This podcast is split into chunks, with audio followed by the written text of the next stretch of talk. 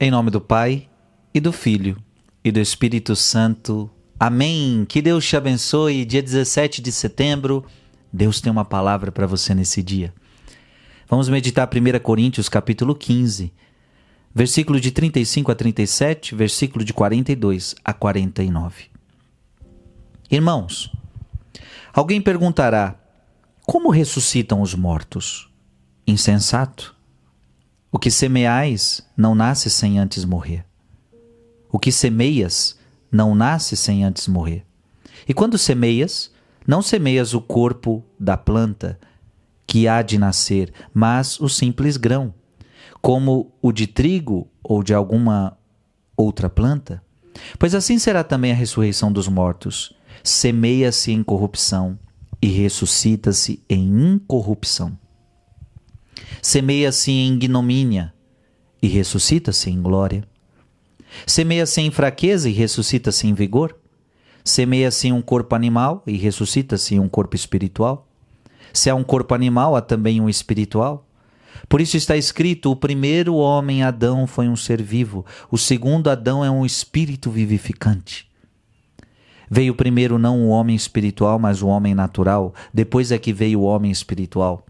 O primeiro homem tirado da terra é terrestre, o segundo homem vem do céu. Como foi o homem terrestre, assim também são as pessoas terrestres, e como é o homem celeste, assim também vão ser as pessoas celestes.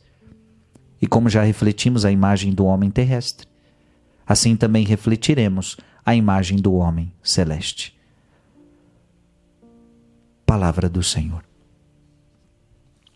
Um dia, um dia você vai ter um corpo glorioso. Um dia.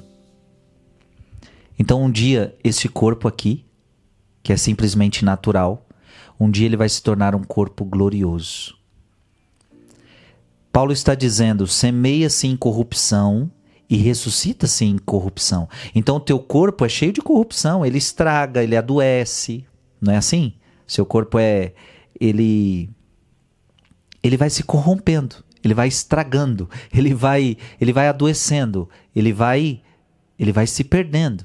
Ele vai morrendo aos poucos, não é isso? Então, semeia-se em corrupção e ressuscita-se em incorrupção. Vai chegar um dia que teu corpo não vai mais se corromper.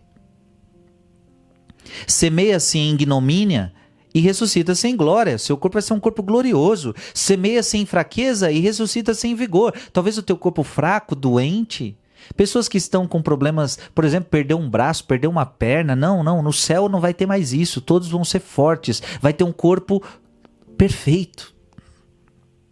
Semeia-se um corpo animal e ressuscita-se um corpo espiritual. Então você vai ter um corpo espiritual. Os corpos gloriosos ressuscitados então estarão dotados de perfeições que não tinham durante a vida. Você vai ter perfeições que você não tinha durante esta vida porque no céu tudo será perfeito. Tudo será perfeito e não haverá corrupção alguma. No inferno já é diferente. No inferno já é diferente. Quem ressus... quem quem quem for para o inferno, as, as almas que vão para o inferno já é outra coisa. Agora eu estou falando das almas que vão para o céu, corpo glorioso, corpo incorruptível e corpo perfeito. Eu poderia dar quatro qualidades. Quatro qualidades dos corpos gloriosos. O corpo glorioso, ele tem impassibilidade. Ou seja, é um dote que não permite padecer nenhuma moléstia. O teu corpo não vai mais padecer nenhuma moléstia. Ele não vai sentir mais nenhuma dor. Então aqui, se eu, se eu cair, eu sinto dor. Se alguma coisa me cortar, eu sinto dor, eu fico doente. Não, não. No corpo glorioso, você não vai mais sentir dor. Se eu ficar muito tempo sentado, eu já começo a sentir uma dor na coluna. Não, não. Você não vai ter incômodo. Você não vai sentir dor. Nada lhe causará dano. Corpo glorioso. Segunda qualidade que eu poderia dizer de um corpo glorioso é a claridade. A palavra de Deus diz que os corpos dos santos brilharão como o sol.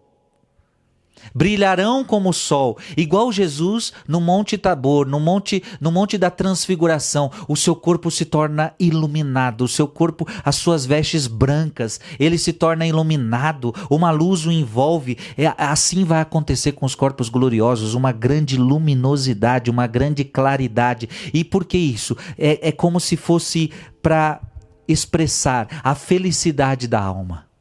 Sua alma vai ser a alma mais feliz do a alma mais feliz. Então é expresso isso na claridade da alma. A felicidade de Deus é a felicidade da alma. E tudo isso será refletido numa grande luz. Oh, glória! Terceira qualidade de um corpo glorioso, agilidade. Ela será livre. O nosso corpo não vai mais ficar preso ao tempo e ao espaço. Então a gente não vai mais ficar é, com.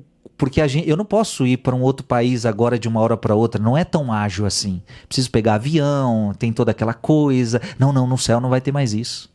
Vamos ter agilidade. Agilidade, você será livre da carga deste mundo.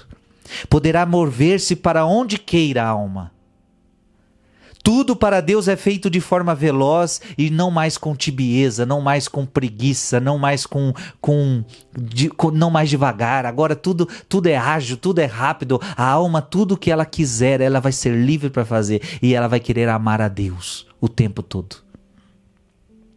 Quarta qualidade de um corpo glorioso é a sutileza.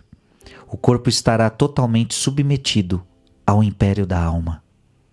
Aqui nesta terra, muitas vezes é o nosso corpo que escraviza a alma. No céu, não. No céu, a tua alma vai estar, o teu corpo vai estar totalmente submetido à alma. Os dois estarão numa unidade muito perfeita. Os dois, os dois querem servir a Deus. Não vai ver, não vai haver mais oposição. Não vai haver mais guerra. Vai haver uma unidade. Vai haver agora uma perfeição. Agora é claro, preste atenção, observação: os corpos dos condenados estão privados de todos esses dotes que eu estou falando.